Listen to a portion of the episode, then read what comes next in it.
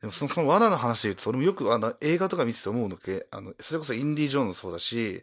あとは、なんだろうハムナプトラとかねそうハムナプトラとか、 なんか罠出てくるけどさ、うんなんでみたいな。なんでみたいな。 なんで、これやったら、建物壊れちゃうよみたいな。そういうのあるわけじゃん。そうそうそういうところで言うと、その罠にリアリティがないっていう、その、それを逆に逆手に取った感じすそうるそねう。そなんでそう罠を作う。ったなんで罠、そそうそうなんでその罠になってるのかみたいな。それ面白いな。そうで、めっちゃおもろかったわ、それ。その、インディ・ジョーンズとかもなんかさ、巨大な玉が、はいはいはい後ろから追っかけてそうそうそうまさきにて、ああいううんあるじゃん。一回きりだよね、その人の仕掛けそみうたそういそうな。そうそう。で、何回も使えねえよな、みたいな。 I know you're gonna dig this.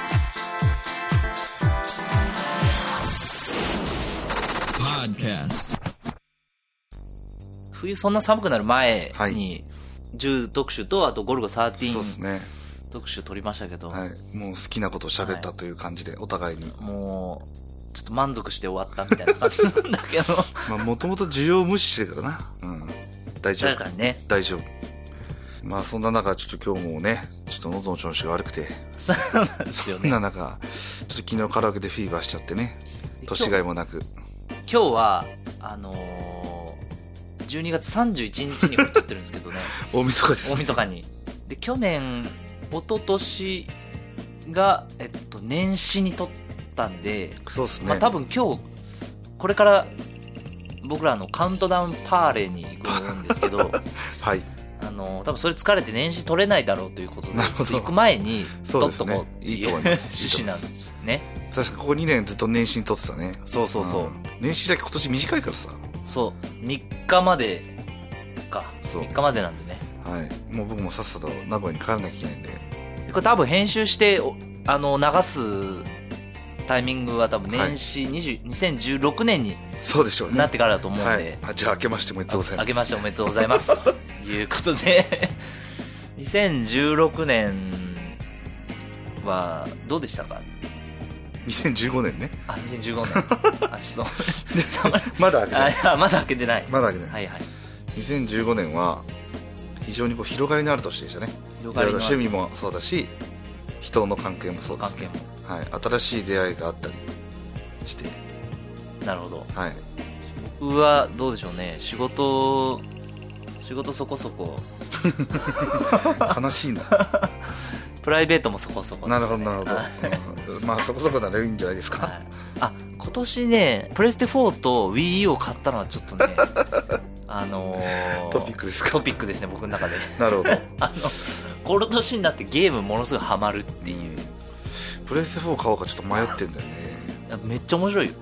今プレステ4さ、いやウェブサイトで購入ボタンを押したら勝手にプレステ4にダウンロードしてもらえるから もう家帰ったらすぐゲームできるってなるほどねいそううねあのこれやばい昔みたいにわざわざ買いに行ったりしなくていいそとうそうそうゲーム屋潰れるわこれっていうやばいな感じ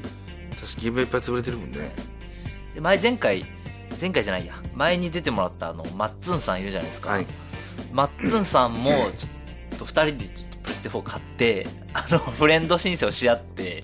フレンドとかあんのフレンド申請できるんですわ、へープレイステーションネットワークで、はい PSN ねよくねそうそうサバ落ちするそうそうサバこの前も落ちてたんですけど、はでプレステ上でそのフレンドになっててそいのはいプレステ用のアプリみたいなのがあって iPhone アプリ多多分ロイ Android にもあるんだけどドはいはいはいへでその更新情報とかねメンテ情報とか見れるんですよえその機能にその友達が今何ゲームしてるかって見れるんですけ どちょっとマ嫌だッねツンさんね結構やってる んですよそれちょっと嫌だけどでそれね思っててずっとでこの前ここでね鍋会やったんですよマッツンさやっんてと、たねまあ、ちょっと少人数で27日だっけそうでそこでタバコ吸いながらうん休憩してたらマッツンさんにあの中ちゃん結構ゲームやってるよなって言われ てあの彼もあの見てるっていうお互いにねお互い監視し合ってるなるほど感じですそれいいないやなんかちょっと今後輩と喋っててちょっと僕も迷ってんですよねみたいなあプレステ4あ買うかやばいよいかが買っちゃったらもう一個モンスターハンタークロスを買うかっていう、まあ、別にどっちも買ってもいいと思うんだけどモンスターアタッククロスは 3DS 3DS そう、ね俺 3DS 持ってないしそれ買うんだったら俺ちょっとまあまあね買い物だしなぁと思ってまあどっちも高いですからねプレステ4でも今3万7000円くらいするそうそうそう、うん、でもちょっと安くなったよ確かね3万5000円かうんう今、んホリデーシーズン割でうんでソフトもね今かなり安いあなるほどそれはもう数そうがななんいですよ か買って帰ろうかなみたいなそうそうで前回こうヤバトさん来た時にここで僕は WiiU であのトム・クランシーシリーズってもともと小説のあのサム・フィッシャーという人が主人公なんですけどあの、はい今そこにある危機とかね映画になってるやつ、レッドオクトーバーを覚えてことねあそうそうそうそうでそれのあのゲームソフト版のやつがあって、まあ、ゲームソフト版は主人公違うんだけどスプリンターセルブラックリストうっんてやつがあってそれまあステルスゲームなんですけどでステルスゲームって要は撃たれないようにうん潜入して進むっていううんややつで、 もう見つかったら速攻ゲームオーバーみたいな感じの ミッションとかあったりするんですよねってましたねそうでそれの新しいやつとしてメタルギアソリッド5うんファントムペインっていうやつなんでこれがねめちゃめちゃ面白いんだわ、うんいやそれそれまあ正直今買うんやったらそれやなうん、めっちゃ面白いよアフガニスタンとそのあのアフリカのアンゴラとザイールのはいそはいのはい国境あたりの舞台にしてるんですよミッションをいろんなミッションがでめんめちゃめちゃ綺麗でプレステ4で見るとでもこれ実写化ぐらいのレベルで綺麗なんだわへえでずっとさミッションせずにあのこれずっとうろうろするって いう だから綺麗やな、はいはい はいはいもそうれいわゆるオープンワールドでそうすごオープンワーいルド画質でっていう話ねそうそうオープンワールドっていうのはあのこれゲーム知らない方のためにその説明するとその昔でいうその RPG で、まあ、どこでも行けるじゃないですかそのはいポケモンセンター行ったりとかね、はいはいなんとかの森に行ったりとか、はいはいあれがそのまま 3D になってるみたいな感じそうねだから最初のあのなんだろうリアルになった時の最初の問題というかあの一本道になりがちというねでそうそうそうのがあったじゃん FF それから FF, FF で言うと7とか8とか8は789はフィールドマップあったけどそうあと「コール・オブ・デューティー」シリーズとかも基本的に一本道だったんですよ今までそうそうプレステ2で10が出てめちゃくちゃ綺麗になって歩けるようになったけどあれはフィールドマップ完全になくなったからさそうそうそう一本道というかまあ決まった道を歩くみたいなそれもっとこう広く、広く歩ける、うん、だって現実に一本道の場所なんかほとんどないしねそうそうそうでこれがさそのメタルギアソリッド5ねこれ今ちょっと盛り上がってるんでそのまま話続けるけどどうぞどう ぞあのめちゃめちゃマップが広くて、えー本当に周囲何キロ行けんだろう何キロ圏内なのかな100キロぐらいは多分ね県内全部歩けるんだわへでなんかヤギ回収したりとかねー本筋と関係な本さ水そうなと全然関係ない楽しみ方ができるんですよねこれがねめちゃめちゃ面白くてなるほどでなかなか進まないんですけどミッションやらないから制限時間とか ないのあるあるあるやつもあってあーでちょっと鹿としてずっと歩いてたらさ「ボス時間がもうない!」みたいなのでめっちゃ怒られるん だけどね、 まあ、そういう、まあ、ゲーム買いましたみたいなあとは WiiU も買ったんですけど一緒にスプラトゥーンやってやたっねてますね今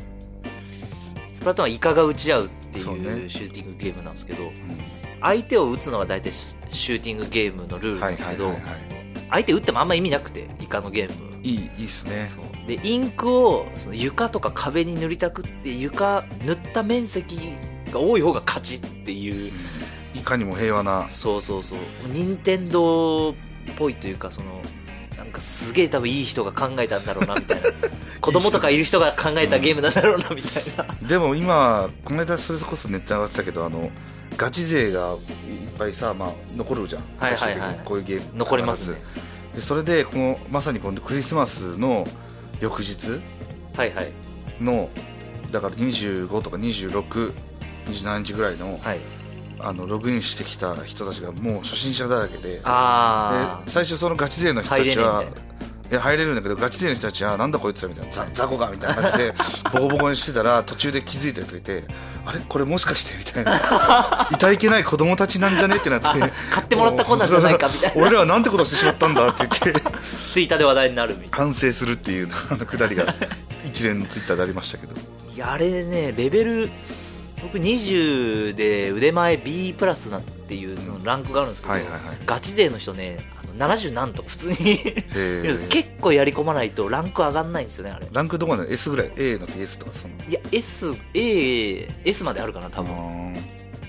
で腕前はねあのミスるとどんどん下がっていくんですよーなるほでど勝てば勝つほど上がっていくみたいなだからこの間 俺やらせてもらった時全然ダメだったからすげえランク下がったんじゃないああれはねガチガチマッチっていう別ルールのええそのランクが変動するのはガチマッチっていうやつなんですけどうんうんガチマッチは床面積あ塗った面積じゃなくてそのはいガチホコを運ぶってそのシャチホコみたいなやつあるんで すけどそれを相手の陣地まで運んだら勝ちとかなるほどあのガチヤグラとか言ってそれがねヤグラになっててヤグラを相手の方に運んだら勝ちとかうんうんいろいろあったりするんですけどなるほどそういうのこもれあはる確かに平和なゲームだったなあれはねやっぱいいねうあれは子供にやらしても問題ないって思うよねんなるほど全国の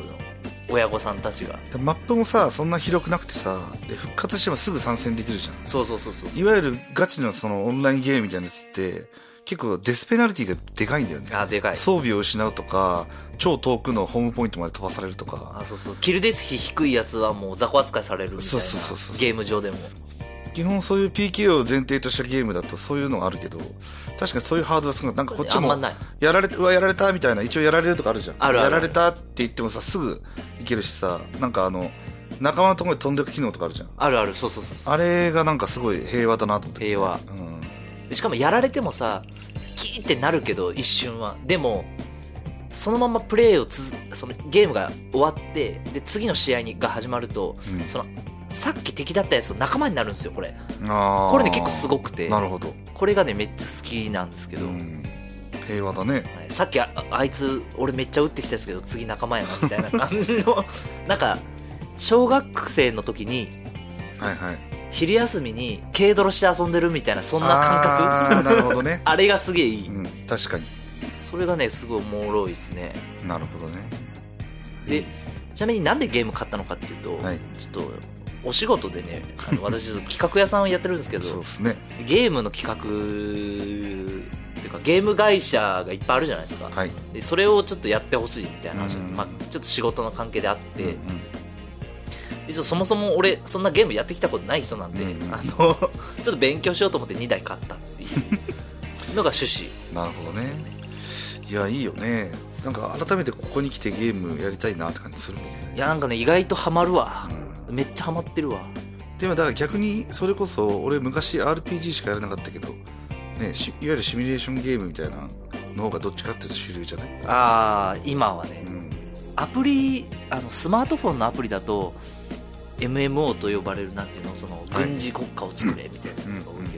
ちょっとギスギスしすぎててなんかいまいち乗れないんだわ俺あんまり実あーはそれこそあのクラッシュ・オブ・クランってよく CM やってるけどさそうそうキングオブウォーとかねうん、クラッシュ・オブ・クラン結構ガチでやってたんだわ一時期あーあ一半年ぐらいかな1年ぐらいかな結構ガチやってたんだけど最初こうまああのいわゆるクラングループを組むでこういろんな敵クランと戦うんでさ、最初はこういろいろこう試行錯誤して楽しい楽しいみたいな感じなんだけどだんだんすげえギスギスしてきてさ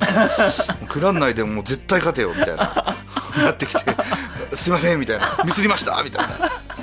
あそれチャット機能とかあんのあるあるあーあるんだそういうの流れてくんの流れてくるで基本対戦はあのい1対1のマッチングなのねはいはいただグループとして全体の勝敗を競うみたいなあのあー星を取り合うんだけどな星るをほど取った数が勝ちみたいな感じなんだけどだから逆に言うと1人の責任が超重くて責任がかなり明確ああそれやっぱ詰められるわけね上司からやっぱミスるとそうそうしかもあのコマンダーみたいな人がそうそうあの1人すごいやつがいた僕のくらいにあ ボスがでそれ何があのさらにすごいかっていうとなんとあの戦ったログを見られるっていうーあーあんま戦ってないやつはバレるわけだそうあのそそのロそのなんだろう対戦したってログもそうだし対戦してる場面のログが見られるのあーだからきついな結構シビアでこのタイミングでこの兵隊出さなきゃみたいなのがすごいシビアなのはいはいはいそれがもう頑張らないといけないんだあそうミスってるとお前あれ出すタイミング遅かったなとかここであれめこっこちゃではそうそうここではあれ使うべきだったなみたいなのをすげえ言われるっていうなるほどまあ、楽しいんだけどねだんだんガチになってきてしかもこう資源をたいわゆるあのビルド系だあだからさ、はいあはのいサンドボックス系のそうそうそうだからこう資源を貯めてさ、はいあの建物とかさグレードアップするじゃん、もう資源の単位が意味わかんなくなってきて800万 エエリクサーを集めようみたいな感じになってきてもう800万とかすげえかかるじゃあんー時結間が構インフレしてるとそうそうそうもうそれがだんだん強くなってきて俺何のためにゲームやってるのかわからない もうなんか楽しくないみたいになっちゃっあてーもういいわやめちゃったの、そう俺の先輩もねあのキングオブウォーやっててうでその先輩のとっかかりもちょっと仕事でそういうスマホのゲーム案件あるからっつってやり始めたなはんだけど、その、まあ、一応ね上司上司というかまあ偉い人なんで、うんあの一気に5万ぐらい使って課金してちょっと大きくしてちょっとはいはいはいショートカットしよううと、んうんうん最初はねそそううそうねなるじゃんでまあさすがに5万使うやつはいねえだろうと思いつつ話聞いてたんやけど、うんで5万作ってやっぱ大きくしたらさ急になんか一箇所にでかいやつできたなみたいな話になるわけその周囲でなるほどで近くにあるすげえでっかい国作ってるやつがいて、うんでそこからもう毎回攻め込ま れてもう英雄殺されまくりみたいな感じになってなるほど でもうテンションがすげえ下がってもうやってねえわって言ってたああでも陣地系はそれぞれ辛いね人事系つらいよねうんあれクラッシュ・オブ・クラウンはもう一つのあの町はもう完全に独立だからあーうんあのひマップじゃないからあれだマけッどプ系つらいよ厳しいなそれなそうそうそうちなみにメタルギアもその僕まだそこまで進んでないんですけどね、うんメタルギアソリッドそのあれも対戦できるでしょできるんですけど対戦はねシンプルでもう普通にオンライン対戦するだけ、うんお同じルールで戦うみたいな感じなんだけどもう一個別の本編のゲーム要素の中にそのオンライン要素があっへてえ FOB っていうその前線基地を基地を作れますみたいな機能があるんだよ、です前線基地って何かというとオンライン上に基地作るんだけどへえオンイライン上に基地作るっていうことは相手もまあいろんなプレイヤーがまあ基地作るわけいろんなは場い所にはいはいあの北大西洋とか太平洋とかね、で資源がまあ取れるんだけど資源取れたらまあ基地に保管しておくじゃん、うんうん資源取り合いが起こるん だでリアルだな そうリアルに人のとこの陣地に入ってって資源かっさらってきて逃げるみたいなへのえみんなやるんだわでもうすげえねギスギスしてるわけじゃないけ どスプラトゥーンとは大違いだもうものすごくガ怖いチンわけコのうんそう でなんか保険制度みたいなのあるらしいんだけどはい取はらいれはいても、はいまあ、それね金かかるらしいんだけどあ のそれはそれでリアルだねそうであれすげえリアルでその自分のさオンラインじゃなくてもその基地を作るのを大きくしていかないといけないみたいなで大きくすると収容できる人数が増えたりとかしてなる兵ほ士どがいっぱいあの看板に出てくるんだけどねまあそれはあれだよねもう本当いいわゆる MMORPG でこうよく使われてるやつだよねるやつそうそうそうあの部屋土地を購入とかさそうそうそうあのギルドスペースが借りられるとかとさかでそこで奪い合いが起きるみたいな工場戦みたいなあれリネージとかねああいちうょっとの怖くてそれ FOB を建設しますかって出るんだけどいやちょっとなーみたいなそういうのこう守る戦い始めると結構辛いす結構辛いやんでツイッターとかで一応そういうやってる人のねツイッターをこうはい見るんですけど、はいはい俺さ寝てる夜中の3時に入ってくんなよみた いなあの人とか書きそうそう込んでてそうなんだよなそうオンラインの怖いところはあの実生活が支配され支が配ちされがちっていう、ね、されがちそれがねやっぱいや辛そそうれこそクラッシュ・オブ・クラウンですらされてたもんああやっぱそうでしょなんかあのそれこそ資源を作る例えばあの何基地みたいなのがあるわけじゃん建物がはいそれをさブーストできるわけああお金使ってでブーストがさ例えばさ4時間とかだとさ4時間フルに使わなきゃもったいないって思うわけねはいはいはいで変な時間にブーストしちゃったら寝れないからさあ夜とかにやるなるほどそういうのそう考えちゃプレイして違うやつのランクもちょっと上げとこうかなみたいうなそうそうそうそうそんな感そじれいくら使ったちなみにいやそれはね俺課金ゼロだああそれ偉いねうん、でもクラッシュ・オブ・クランが俺は結構いいなと思ったのは、まあ、確かにその800万となってくるとしんどいんだけど基本的にあのお金使う要素はあの時間を短縮するっていうところなんだ思うああ資源買うとかじゃないんだそうあ、まあ、資源買えるんだよあの要はお金で資源買ったりすると短縮できるんだけど時間を短縮するために課金アイテムがあるのであってその兵力とかあのその兵隊があの待機できる枠とかそういうのは基本的にはその資源を使ってなんとかなるああそこは自分でそう頑張れみたいな資源を貯める時間とかその施設をアップグレードする時間とかを短縮短縮するっていうへーだから金持ってるやつは確かに強いんだけどイコールではないあ戦略とかその傭兵次第で結構あの戦えるっていうへでーしかあじゃあもままああ大体同ランクでマッチングされるしあーじゃあ別にか、まあ、課金しなくてもできるじゃできるもんできる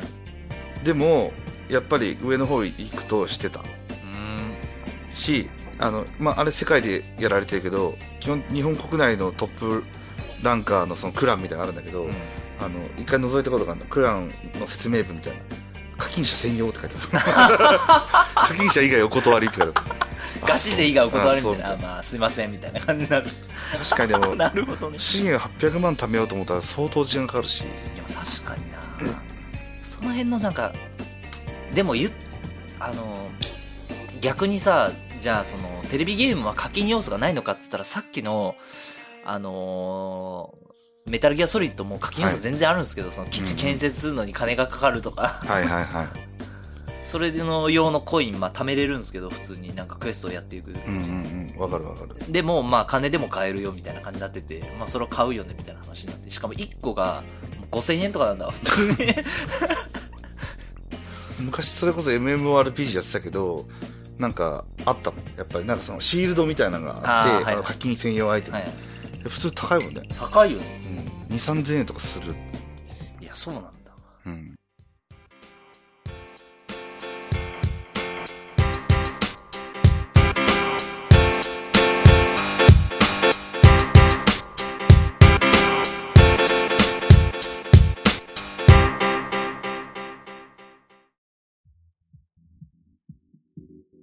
でねそのゲームあの第1回にちなみにちょっと話戻すけどそのはいはいはい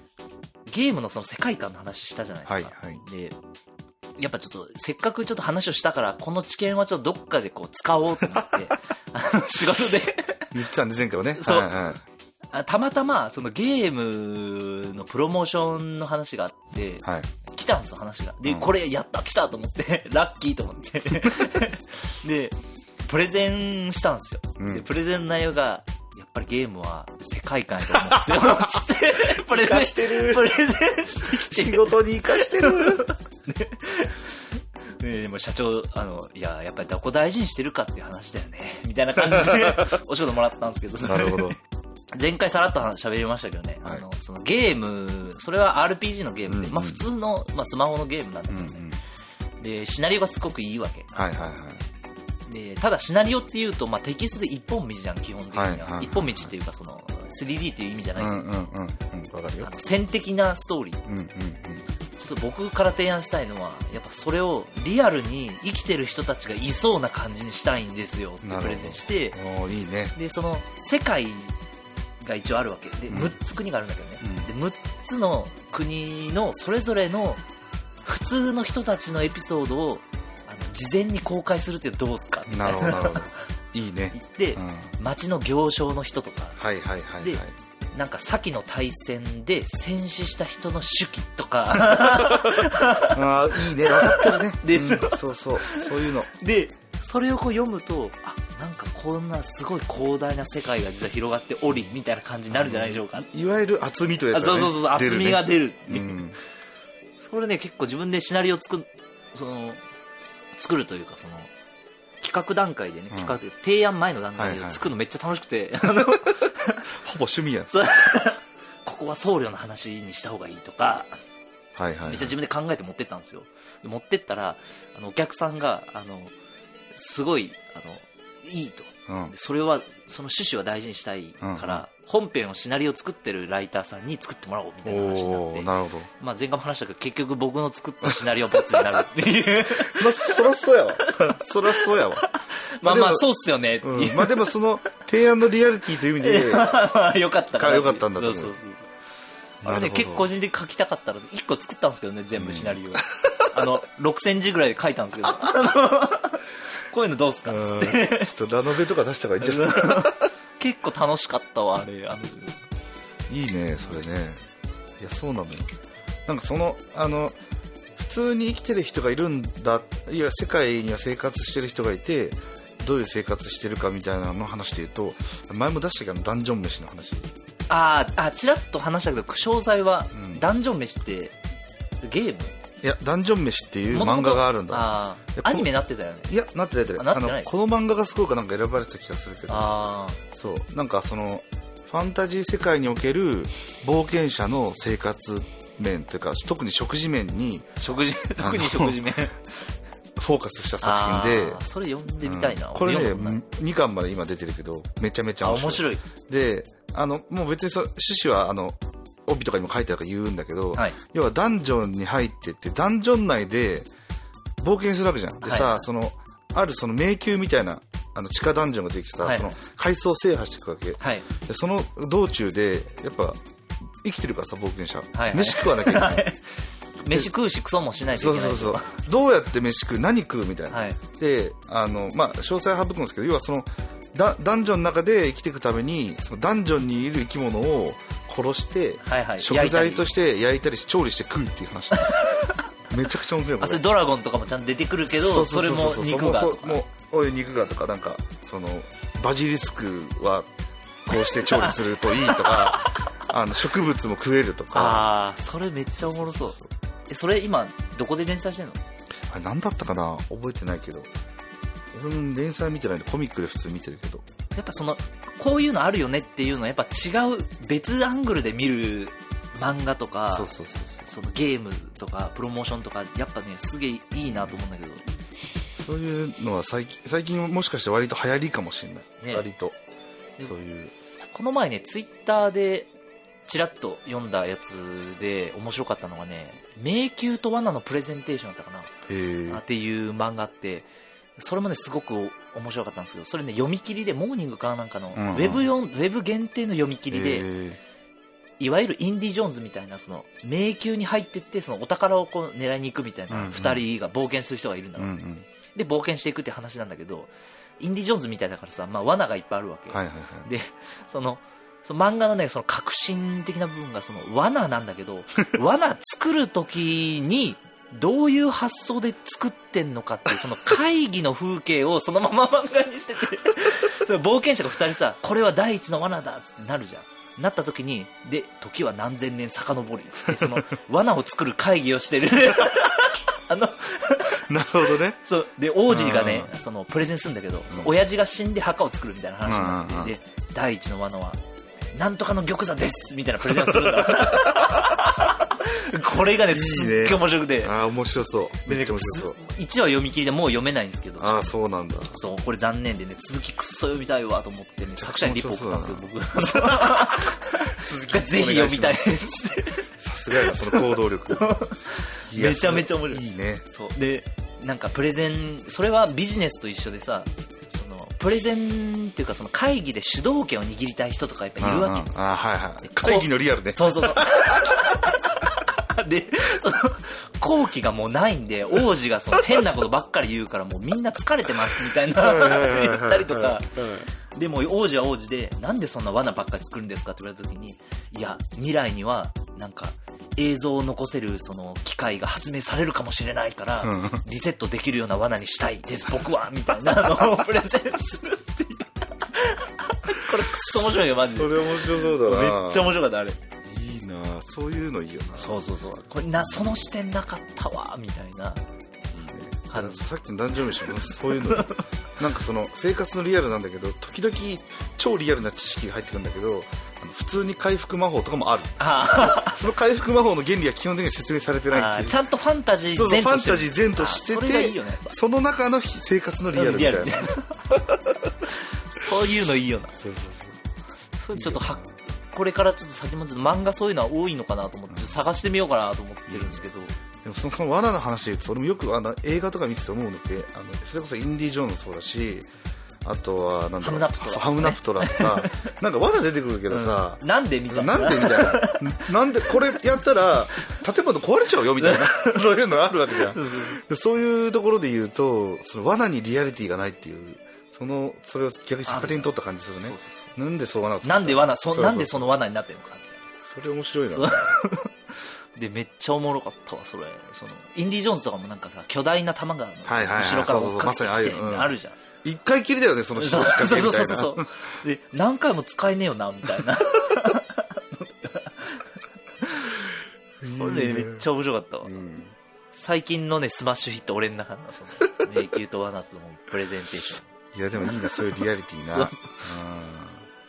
なんかそのリアリティの話で全然まあちょっと話ある意味変わるんだけど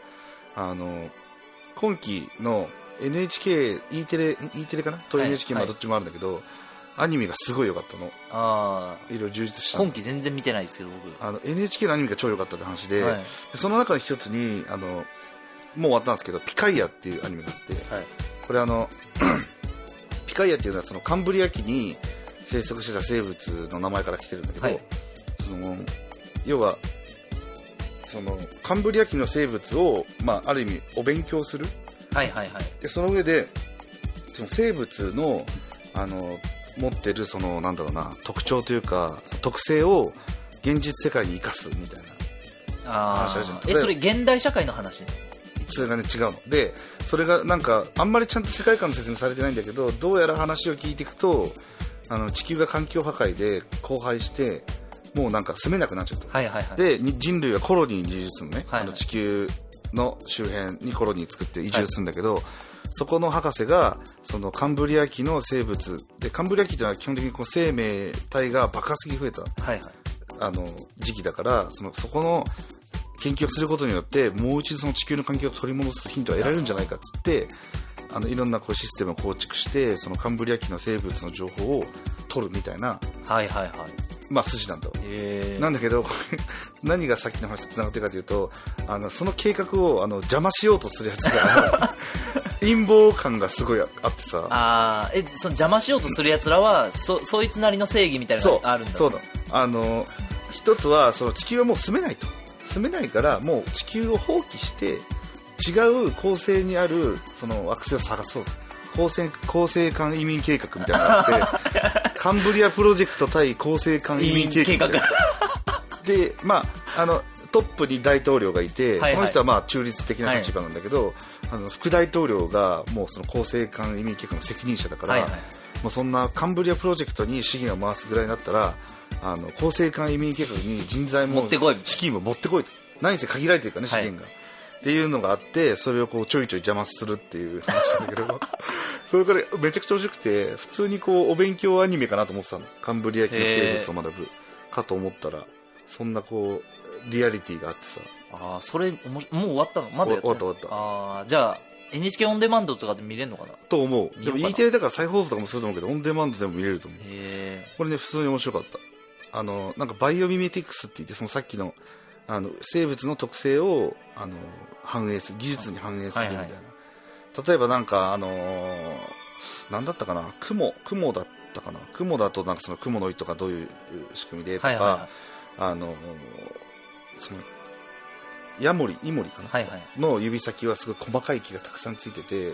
あのプラスチックみたいなツルツルのとこでも貼り付ああけ貼るりと付かけるみたいなそういうのがこう、ちょいちょいできて、面白いなと思いながらあ、話も面白いっていうああそれおもろそうで、こう、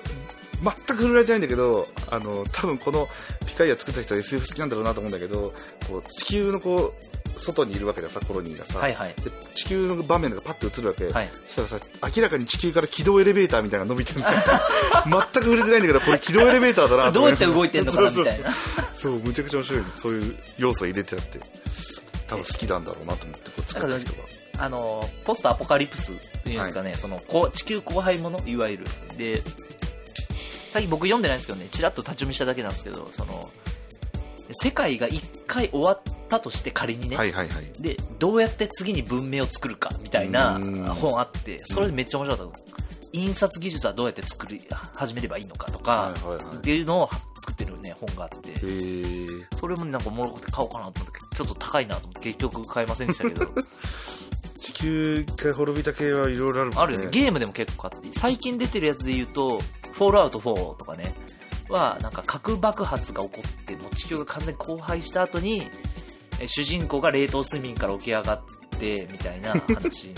どあそれ俺ゲーム動画見た気がするなフォールアウトフォースもすごいよあれも結構オープンワールドベガスニューベガスかあニューベガスあってフォールアウトニューベガスも結構名作と言われるの呼び声が高いですけどなるほどそういうのあるな仕事の話に戻るけどなんか、うん毎年その話こうラジオでこう収録して喋った後に仕事になるみたいなちょいちょいあって ちなみにね一昨年一昨年かな、はいはいはその前に正月にアイドルの話したじゃないですか、うんその後ねアイドルの案件一回やったんですよ あのアイドルをああのキャスティングするっていうそのプロジェクトで、意外と自分の美貌録としてこれいいかもしれない と最近思ってるんですけどなるほど俺もでもあの後い俺自身はそんなに噛んでないけどしたななんかアイドル特集の時にさそのアイドルのプロデューサーをやってる人が知り合いに一人いるって言ってたじゃん、はいはいはいなんかある時俺そんなもうほとんど AKB の話題もなんか落ち着いてきてたからさ、はいはそんなにキャラとして立ってないと思ってたんだけどなんかそのとある案件でアイドル呼ばなきゃいけないみたいなは話が、まあ、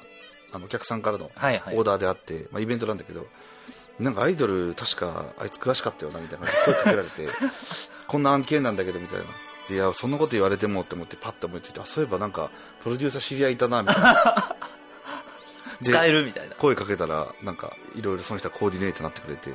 まあ、イベント成功したし、まあ、プレゼンあの強豪だったんだけど無事強豪にも勝ちあ大変感謝されるというおあい前やのおかそうげいうだそういうのありますね、うん毎年あるねミ俺ラはクル比みたいな較的少ないけど 時々あるねそういうのはね、でやっぱり毎年あの定期的にねこう取っていこうかなと だらだら不定期で、ねあの不定不定期ですけど期間空きまくりなのはちょっと頑張って解消しようかなとなんかあの話変わるけどあのウィラーバスっていうのがあってはいはいあのあれピンクのバスそうそうそうあれがあの名古屋大阪間、えー10回片道だから往復5回分のチケット5000円で売ってるんですよはいはいはいこれあのい3ヶ月以内に使えば期いいあ間を指定して使うんだけどそれ超安いなと思ってそうなの買おうかなと 来る毎週いやマジは無理だ すぐ切れるやんけっていうのがありまして、はいはあれいいなと思っていいいっすね意外とねすぐ来れるっちゃ来れるそうなのよやっぱあのスカイプでトルトル詐欺やってるけどはいなかなか顔合わ一さな回いもと、ね一、回もうん顔合わせないと喋れない、してないですねうん確かに顔合わせて喋ってるはずって出てくるさこれも正直話し始めて最初の話題と全く関係ないけどずっと話し続けてるじゃんああ確かに話してるうちにどんどん打ち合わせ全然関係ないみたいなそうそうそうそうっすそういうのがやっぱあるとねありますねありある方がいいなとえまた実家帰っあのちなみにヤバトンさん実家奈良ですよね、はい名古屋で働いて、はいはい今年は一応帰ってもう来ておりみたいもちろんもちろんー28にこっち来て飲んでそのまま友達の家に転がり込み翌日には帰りましたね29には帰ってますなああ、まあで二日には28日有給取って的なそうああ賢いですね、うんって言ってもちょっと一瞬顔下に顔出したけど、なるほどね意外とみんな働いてたないやまあ確かに僕もまあそうなんですけどね一応弾丸でこれ大阪で撮ってますけど、今長ちゃんグタクで、はいあのえっとねおおととい昨日かで、ちょっと福岡帰ってましてそうねもうびっくりしたね基あ本のあの帰省しない人と思ってたからあマジで いや俺いつもね帰省時期さずらすんだわああーまあ混むしね混むの嫌だから、うん久々に帰省ラッシュのど真ん中で帰ろうと思って、うんそれなんで帰ろうかと思ううん思ったかというとね北新地になんか鑑定バーみたいなのあってその占いやってくれるあのおばちゃんがいるんですけえど、ー、あの響き12年ものとかがずらーっと後ろに並んでて あの高いだけの で連れて行かれてつの飲んだんですようんうんで僕墓参りよく行く人なんですはいはいはいこう入ってお酒飲み始めた瞬間にあなた結構墓参り行くでしょって言われてマジすごいね今年帰った方がいいわよって言われて、へーそれやっぱ帰った方がいいなと思ってもともとまあ帰るつもりだったんですけどうんで帰って一応お墓参り行って今ここ机の上ありますけどポテトチップスの九州醤油味をちょっと 買いだめして、はいはいはで帰っあの一応大阪に帰ってくるいなるほどすすごいねそのちょっと鑑定バーの話聞きたいんだけどあマジあのねカピルスっていう北新地の 大阪の、へーでちょっと東関東の人ちょっと分かんないと思うけどうん大阪で北新地って言うとえっとねなんて言うんだろう東京で銀座じゃないよなまあでも六本木まで行かないけどその俺のイメージ銀座に近い感じするけどああーもっとなんかバセな感じだよねーまあそうまあまあそうだ確かあの、まあ、えー小金持ちみたいなね、会社の社長さ んとにか、はいはいはいはいはいその、お金持ってる人が飲み歩く、そうね繁華街みたいなそうのねそんがあってなイメージ大阪でうんなで、まあ会社の人とたまに行くんですけど、お金持ってる人について行っるて、ほどねで、確そかのにねカピルスっていうその店は、結構通り沿いにあって、うんあの、なんか雑居ビルの一室に入っているんですけどね、うんうカウンターが多分ね、10席ぐらいと、あとなんかテーブルが、あまあ10人分ぐらい座れるうんところしかない、まあ結構小さい店なんですけど、うんで小さいお店やなと思ったら実はそこのおばちゃんあのなんか10店舗ぐらい北新地の 店作 ってらっしゃってやり手や結構ねやり手やでり手やんそうなると鑑定の方もなんか信じたくなってく るなその才覚おばあちゃんすごくてもともとね OL だったらしいんだけどあのなんかサントリーの直営店ではいバーテンやってたらしいんだよバイトへでー夜のバイトでへー完全あんまやる気なかったらしいんだけどマネージャーのサントリーの社員の人がうん全然やる気なかったらしくて、うん店に全然来ねえと で北新地だからさ一応偉い人がいっぱい来るわけ、はいはいはい名刺を1000枚ぐらい交換してあでー独立したって言って、えで最初ねちっちゃいお店から始めて今や10店舗ですわー、すごいねすごいよそのおばちゃんめっちゃおもろいよそれ何本当に入った時にもう言われたの墓参りよく行くでしょっていやなんかねあのーお酒飲んでてうわーってうんうんあの全然関係ない話仕事の話をしてて、うんうん鑑定するわよって言われてただはいね、はいはいはいまあ結構ね響きロックで飲むだけでもね結構金取られる んですよ北新地だと北新地だからなおつまみひと一一皿1000円かみたい な、まあ、そのぐらいのレベルなんですけどミッねクスナッツがみたいなそうそうそうそうそうそう本当そうはいはいはいで、まあ、そんぐらいはタダでやってほしいなぐらいの感じのテンションだったんですけど、まあ、はいとはいりあはえいず見てくれるっつうから、うんうんうん誕生日はいつですかって言われて、いついつですって言われて、で、ああ、なるほどねって言われて、なんかその、なんか中国の引用語行説みはたいいはな、いはいなんか、はいはいはい結構ちゃんとしたやつで見てもらえるみたいうんな。で、そのおばちゃんも霊感らしいんですけど、で、見ると、いや、あなたやっぱ仏様をでも大事にしないといけない、やっぱ、生まれですね、星を持ってますね、みたいな、うんうんめっちゃ言われて、僕の、その、持ってる星星にうん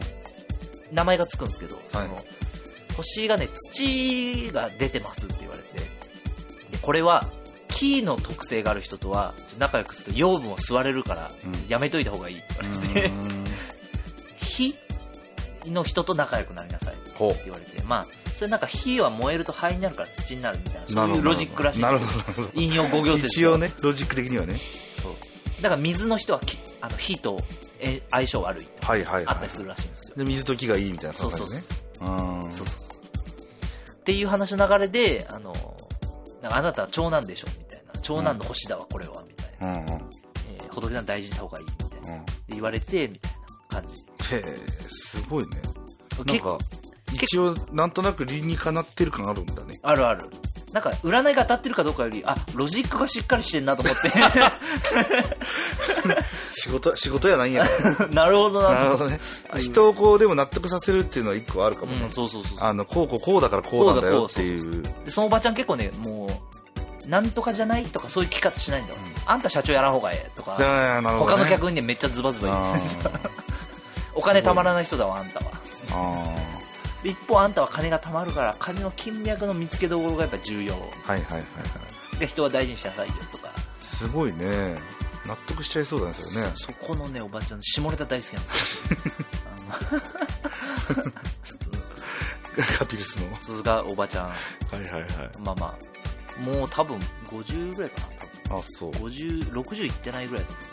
でも10店舗も経営するってなかなかすごいねうマンション2部屋持ってるらしいですさすがやっぱき新地のままになったらちげえなってうん感じすごいな北新地ねそうねまあ大体あの南の帝王であの悪いやつに騙されてお店開くお姉さんは北新地あって北開く新 地ね北新地、でもあれちょっとそうなんかなそのリリアルな話で言うともっとさあの難波とか南の方でしょ多分そういう人たちどうなんだろうもっとさその北新地で店開くってなんかパトロン的な感じかなと思う社長の愛人とかがお金出してあそうそういやそういう話ねあーやめてやめてでそ大体そのああの社長社長に騙されるかあの見捨てられて悲しい思いしたところをあのあれの人がね金貸しのはそうそうそうあの名前忘れちゃった忘れちゃった、いはいちょっと僕もド忘れしてマますンダハンがはい救うというあなるほど北新地なでも他の人から見たらちょっとあんま分かんないわはいあちょっとビール取り行こう夜が来て街に